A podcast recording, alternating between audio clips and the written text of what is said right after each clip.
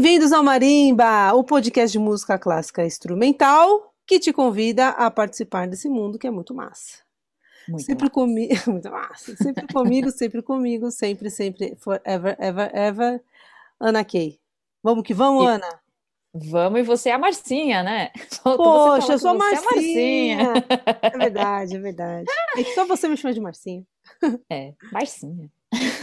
Bom demais. E hoje temos. que temos para o cardápio de hoje? Hoje temos o programa parte 1.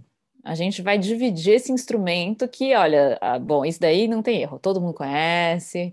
Ele tem sim a sua função na orquestra, que é muito diferente da sua função solista e camerística, né? Exato. E de repasse. E de. Uhum.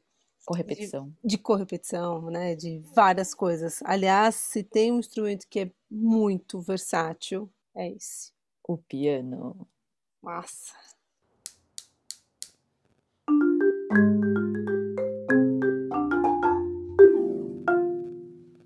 Bom, Marcinha, então, piano todo mundo conhece, é, é um instrumento que pode ter vários tamanhos, né? Assim, nem sem, nunca é pequeno, mas ele pode ser de armário, ele pode ser de quarto de cauda, ele pode ser de meia cauda, ele pode ser de cauda inteira, pode ser até eletrônico. Tem a versão teclado, né? Compacta, e é um bichinho que tem muitas teclas, tem três pedais. Exatamente. Ele é um, e é um instrumento super, super, super antigo. Tem uma literatura imensa para esse instrumento. Em algum lugar você já viu um, um, piano de cauda. Talvez você não saiba uhum. sabe, é, identificar se é meia cauda, um quarto de cauda. Então, assim, uhum. é muito conhecido. Ai, pode ter sido num filme, num programa, num episódio do Tom e Jerry, é, nos Looney Tunes, sempre aparece um piano de cauda, porque é um instrumento, assim, muito característico, muito plástico, né? E aí ele é aberto, então, bonitão. E aí, às vezes, tem uma mulher de vestido vermelho deitada em cima cantando, assim, tem, tem vários momentos históricos do piano na, filme, né? na cinematografia, nos desenhos animados. Bem coisa de filme. E tem que afinar, né? Eu acho curioso o piano, porque é um instrumento em que não é o instrumentista que afina. Quando você mexe o piano de lugar, ele desafina e daí você precisa de um afinador. Então, toda vez que por exemplo, pensando num festival de música, na logística toda, você tem que pensar que o piano tem que estar no lugar certo, não sair do lugar, e um afinador tem que deixar ele nos trinques para a hora que o instrumentista chegar, né, tá tudo pronto para tocar. Ele vai, ele, ele, não, não é assim, você pega afina notinha por notinha. Ele afina notinha por notinha, depois ele vai afinando em terças, depois afinando em quartas, e aí ele vai, vai, ele vai desafinando, porque se ele ficar exatamente afinado assim, milimetricamente, matematicamente bem afinado, ele vai soar para a gente desafinado, porque é um instrumento harmônico. Momento histórico! O piano, ele foi chegando de mansinho na orquestra, como assim quem não quer nada, e foi adentrando. Ele tem os seus tataravós. Primeiro veio cravo, aí veio piano forte, depois que virou piano e ficou e piano. Pronto. Quando a gente vai para o classicismo, por exemplo, temos muitas obras para piano solo e orquestra. Mozart escreveu 27 concertos para piano solo e orquestra. O, o Ludovic, o Beethoven, ele também gostava muito de, de piano e ele fez sonatas a... e sonatas e sonatas e Parelise e tudo mais. Parelise, né? É a, a musiquinha do, do gás. gás. muito bom. É, ele fez algo que eu, como sempre, né? Beethoven sempre inovando. Tem um concerto do Beethoven que é muito famoso, muito conhecido, que você já ouviu certamente em algum filme ou coisa parecida, é que é o concerto número 5, chamado O Imperador. No movimento Adagio, tem um momento em que o piano, ele meio que acompanha a orquestra, ele, o, o Beethoven coloca ele num, num, outro papel. E isso vai ser muito explorado na, na sequência aí dos anos. Por exemplo, é, quando a gente chega em Berlioz, outro outra pessoa que sempre está mexendo com a turma. Por exemplo, ele é o primeiro compositor que coloca o piano na grade orquestral, ou seja, ele insere o piano na orquestra E que se não fosse o suficiente inserir o piano, ele insere a quatro mãos. São duas pessoas tocando no Sentadinhas mesmo juntas, tocando no mesmo piano. Exato, juntas e Shallow Now, tocando do, do mesmo, juntinhas uma do lado da outra. Bom, o piano ele vai sendo usado e mais ou menos uns 10 anos depois vem um Glinka, que é um outro compositor, que também começa a usar o piano na orquestração. É, Saint-Saëns, Debussy, é, são compositores que também usam muito o, o piano a quatro mãos e a duas mãos. E uhum. a parte do piano sendo acompanhador dos instrumentistas ou não. O que eu quero dizer é assim, às vezes você tem no meio da obra você tem um, um, um, violino fazendo uma frase e o piano acompanhando, ou não, ou simplesmente ele realmente faz parte ali da orquestração por si só. Quando a gente vai para o pós-romantismo, ou romantismo e pós-romantismo, aí o pianista realmente chega com tudo e com, com umas partes assim cada vez mais, mais complicadas. Por exemplo, Mahler, na sua oitava sinfonia, ele coloca, meu, piano, celesta, harmônio, órgão, fora o resto da orquestra. Ele usa o baile todo nessa oitava sinfonia dele. Partiu orquestra. Bom, Marcinha, na orquestra, quando ele não é solista, não tá lá na frente, ele tá ali no meio, né? Ele tá bem ali perto dos metais, ali atrás das cordas, né? É, ele fica um pouco, ele fica normalmente perto da harpa. Eles dialogam muito diretamente, assim, harpa, piano. É, e piano e percussão também, né? Aliás, a uhum. gente fica, uhum. fica brincando que o piano faz parte da, do, do nosso time lá de percussão. Claro, é só uns martelinhos ali tocando na corda, é percussão. Tá com a gente. Bem, o piano na orquestra pode fazer, o piano ou o pianista de orquestra, ele pode fazer mil e uma coisas. A gente estava brincando até mesmo no, com a convidada que às vezes você tem um, um piano para tocar e tem um, um, cravo e tem uma um né? tem órgão, tem um, teclado com alguns efeitos ou, ou tem que tocar efeitos no próprio piano porque o, o repertório moderno também usa clusters, usa às vezes tocar. Piano preparado. Né? Piano preparado, tocar nas cordas com baqueta. Tem milhares de, de, de possibilidades. Se ele está no palco, todo mundo sabe onde ele está. E se ele está no palco, ele está com a tampa aberta, né? Que é muito bonito. Isso soa muito mais. Ele pode ficar com a tampa pela metade ou completamente aberta. Ou sem tampa também. Se tiver uhum. alguns efeitos para fazer ali no meio, também pode ser sem tampa.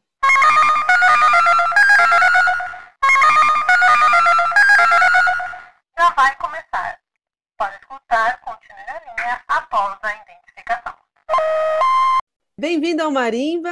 Que alegria ter uma pessoa super querida que trabalha comigo, que eu vejo sempre, se possível, todo dia. Cecília Moita, pianista e mais um monte de coisa, né? Aliás, é, quem toca piano e orquestra meio que toca um pouquinho de, de todos os outros teclados. A Cecília vai comentar bastante sobre isso aqui com a gente. Muito bem-vinda. E é isso aí, vamos que vamos. Bom dia, Márcia e Ana, muito obrigada pelo convite. Eu acho que a gente, eu principalmente agora nesse período de pandemia, a gente gosta muito de falar. Eu gosto muito de falar, né? E eu gosto muito de falar sobre sobre aquilo que eu faço, porque Acho que quando a gente ama muito o que faz, a gente gosta muito de falar sobre aquilo que a gente faz, né? E ser pianista de orquestra é uma atividade muito específica dentro do mundo ser pianista, né? Na verdade, eu, eu, me, eu me sinto uma pessoa extremamente privilegiada de ter a felicidade de ser uma pianista de orquestra, porque, na verdade, o que acontece? Você tem quantos violinos em uma orquestra? 30, né? Você tem oito trompas, você tem é, 15 violas, 10 violoncelos e um pianista. Quando tem.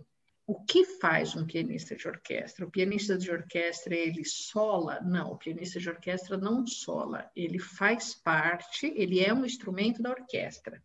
Então, o que acontece? É, a gente só tem a entrada do piano como instrumento de orquestra é, no finalzinho do século XIX começo do século XX. Só aí é que os compositores, quando a orquestra começou a crescer, na verdade foi na mesma época, vamos dizer, que os instrumentos de percussão também começaram a fazer parte da orquestra. Eu acho que é mais ou menos a mesma época, né? Berlioz foi o primeiro compositor que colocou o piano como instrumento de orquestra.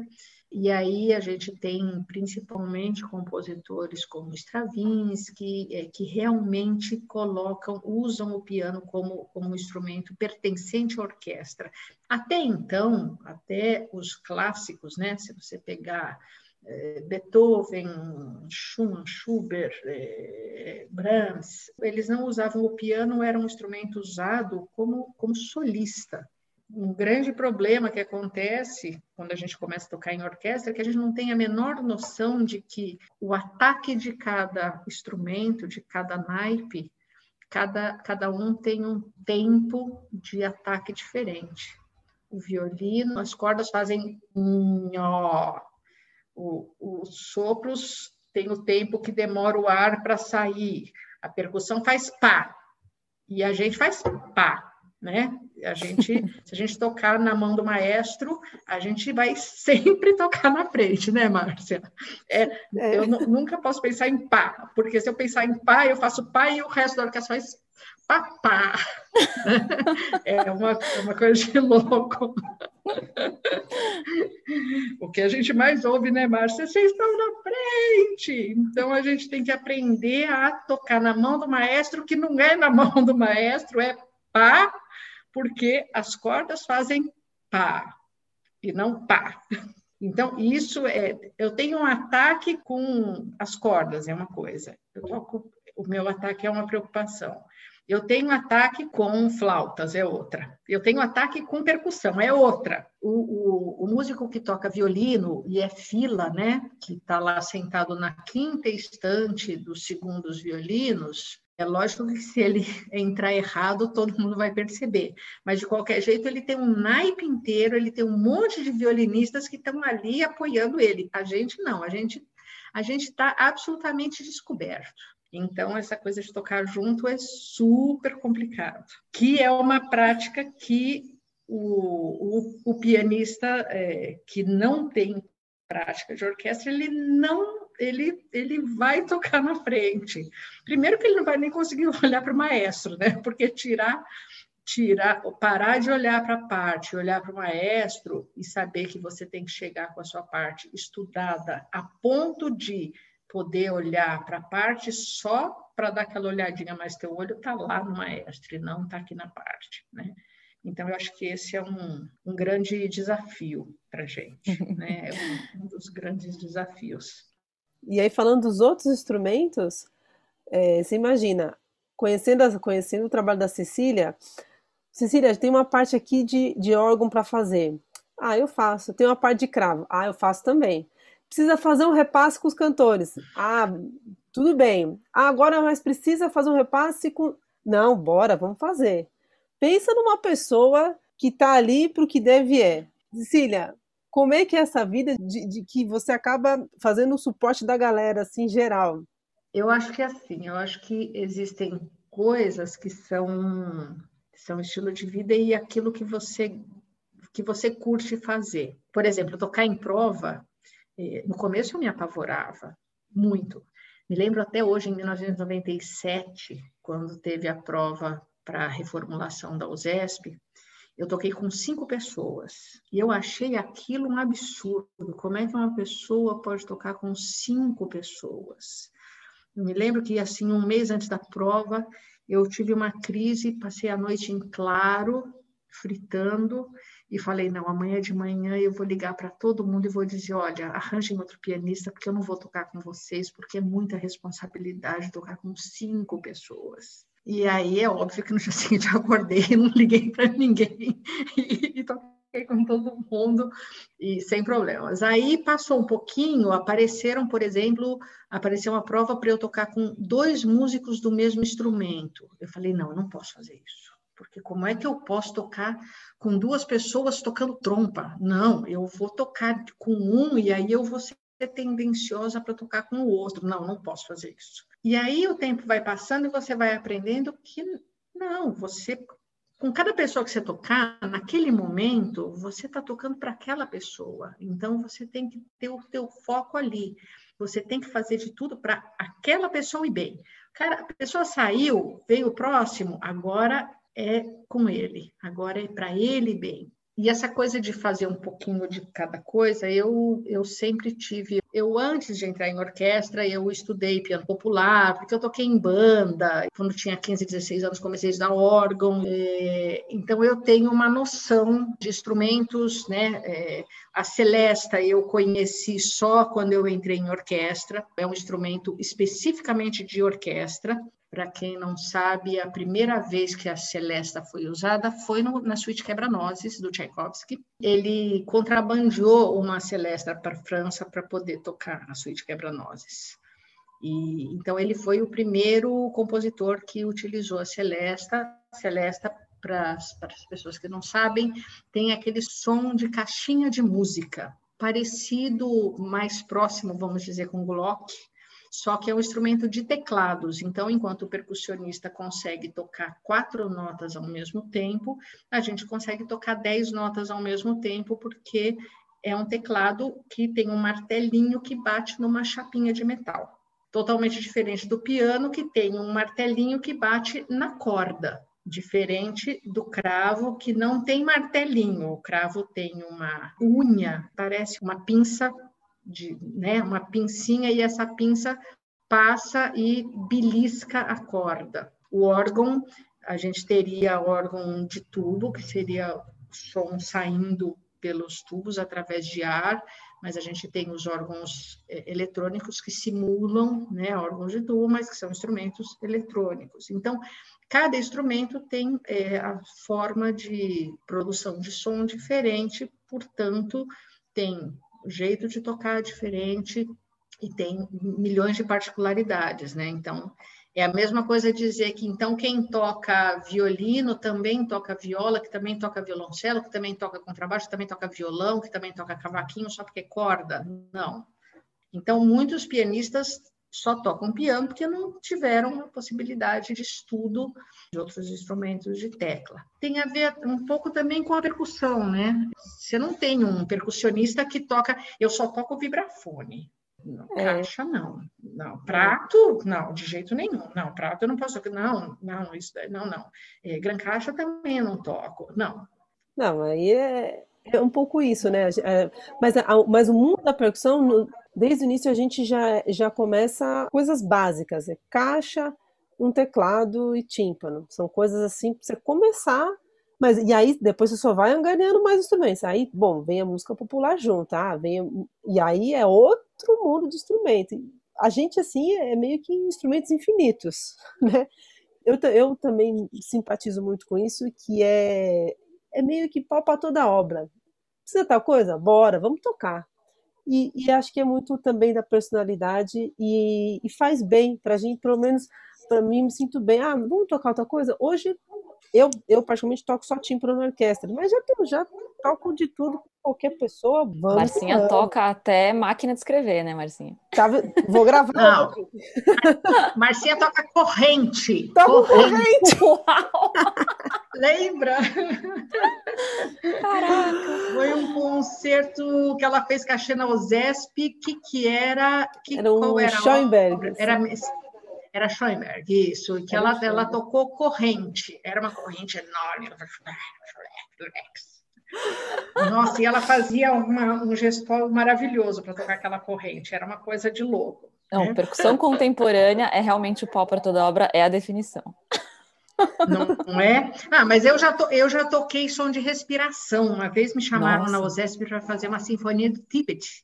E era, foi a última sinfonia dele. E ela, ela vinha um disquete, imagina, isso foi 2001, vinha um disquete, aí tinha que ler aquele disquete num determinado módulo de som, que só lia naquele módulo de som. E aí os caras me ligaram, e aí eu saí São Paulo, e aí eu consegui achar, conseguir convencer a pessoa que ela precisava alugar aquele módulo para mim, para eu fazer aquele cachê do ZESP. E aí, e aí eu tocava 13 notas diferentes e cada nota era uma respiração diferente. A sinfonia começava com a primeira respiração de quando a criança nasce e terminava com a respiração da morte que era o último som de respiração. E durante a sinfonia eu tocava, cada nota era de coisas né, diferentes. Então, meu Jesus, como é que você fala para um pianista que ele vai tocar, né? Isso é, é, bastante complicado. Cecília, eu ia aproveitar justamente que você falou dos, dos brimos aí do, do, do piano, né? Os outros teclados e te perguntar, é, assim, que a Marcinha até falou, né, que você toca órgão se precisar, cravo, celesta. Existe uma diferença muito grande em tocar os instrumentos diferentes ou eles são bem parecidos? Como é que é para você, assim, mudar de canal, digamos assim? É, eles são bem diferentes, eles são muito diferentes. Mas eu acho que como eu passei a minha vida inteira trocando de canal, assim, trocando chipzinho automaticamente, né? Tem concertos, concerto de Natal é, é, é engraçado até porque o Zácaro monta de um jeito e aí eu fico parecendo um que eu estou no meio da nave espacial, desculpa, né? Piano, celesta, órgão, tudo assim em volta. E aí eu saio de uma um música de, de um vou para outro. É, exatamente. E um aí set de teclados. Exatamente. Aí você sai de um e vai para outro e tem que ter a tem que ter a rapidez de falar, bom, aqui o toque é, é diferente, aqui, aqui minha mão vai tem que, tem que funcionar de outro jeito, aqui é outra coisa. Mas eu acho que tu, tudo isso a gente estuda muito, né? Eu estudo muito essa, essa mudança de um instrumento para outro. Não adianta ser sentar e achar que vai ser a mesma coisa. Tem que estudar cada coisa que você vai tocar no instrumento que você vai tocar. O piano é um instrumento que tem ataque, né? Que tem, se eu tocar forte, ele vai soar mais forte, se eu tocar mais fraco, ele vai tocar mais fraco, mais piano.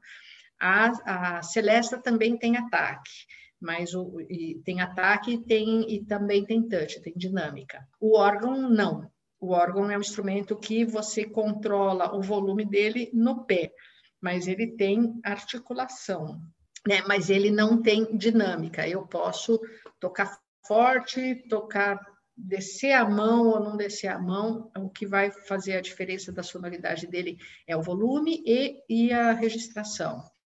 O cravo também, ele não tem dinâmica. Você pode apertar forte, apertar fraco, ele vai tocar na mesma dinâmica. E aí, como é que a gente faz dinâmica? Colocando mais notas ou colocando menos notas. Então, aí tem, tem a técnica de cada, de cada instrumento. Mas eles têm, sim, toques e até, até tamanho de tecla, né? Diferente. O cravo, a tecla é menorzinha, né? Então, você tem que, a tua mão tem que acostumar a entrar ali e e entrar nessa outra forma, né? Trocar esse chipzinho.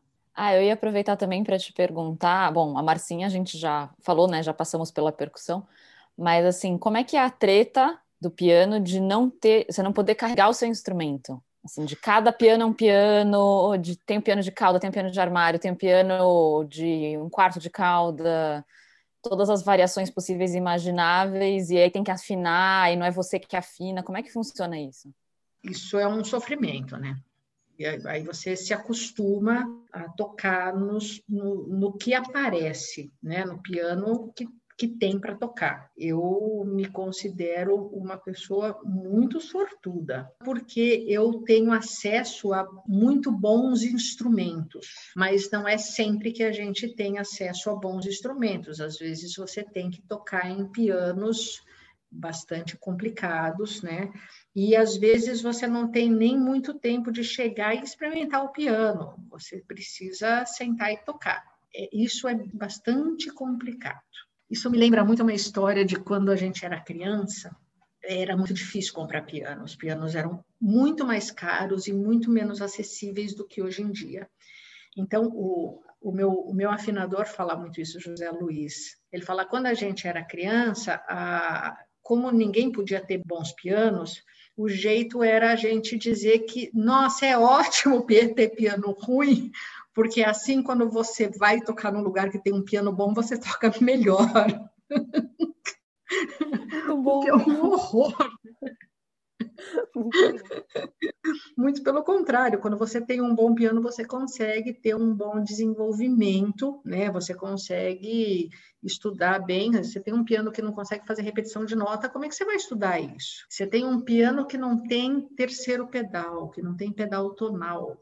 Como é que você vai estudar para depois cair num piano com pedal tonal e usar esse pedal tonal? Então, quanto melhor o instrumento que você tem para estudar, melhor é porque você tem mais possibilidades. Mas isso realmente é uma coisa que a gente chega, você tem que chegar e experimentar o piano. É, às vezes você tem cinco minutos para experimentar o piano, às vezes você não tem nenhum minuto para experimentar o piano. E aí você tem que ir percebendo como é que ele responde, qual é a melhor resposta dele, né? Graças a Deus, eu acho que a maior parte dos pianos nos quais eu toco, eu conheço todos os pianos.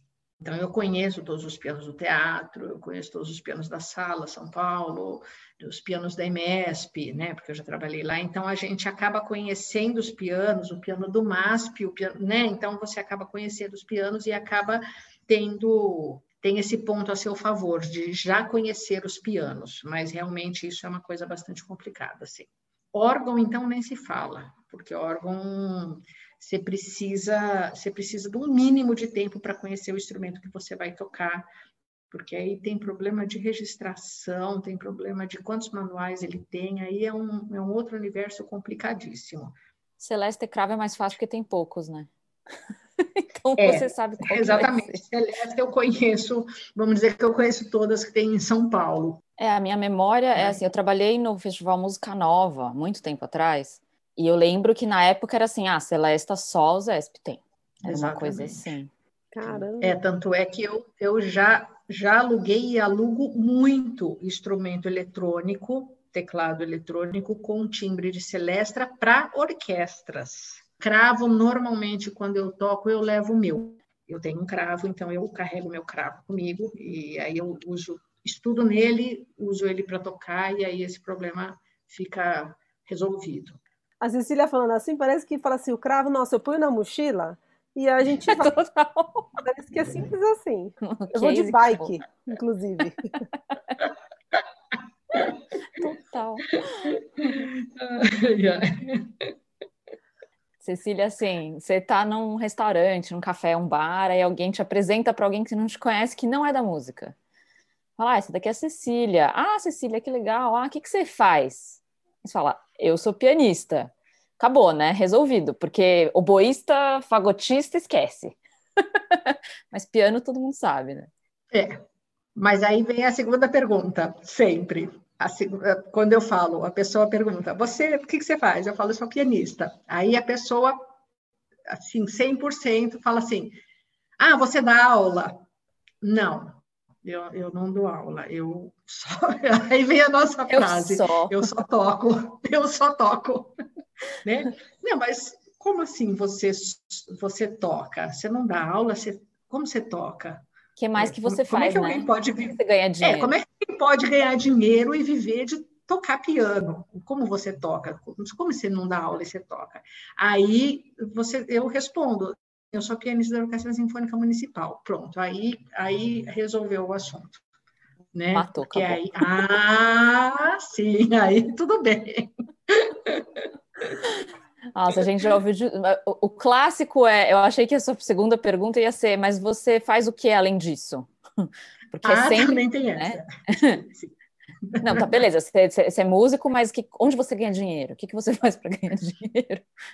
É, não, eu já ouvi uma frase muito pior do que essa. Quando a minha filha era pequena, às vezes eu estava numa conversa assim de mães esperando terminar a aula. Eu sou pianista tal. E aí a, a, uma mãe de um aluno falou assim: "Você ganha algum dinheirinho com isso?" Essa frase foi uma das, das piores que eu já ouvi na vida. Você ganha algum dinheirinho? Nossa. Exatamente. Ganhar algum dinheirinho é, é, é, cruel, né? É bem cruel.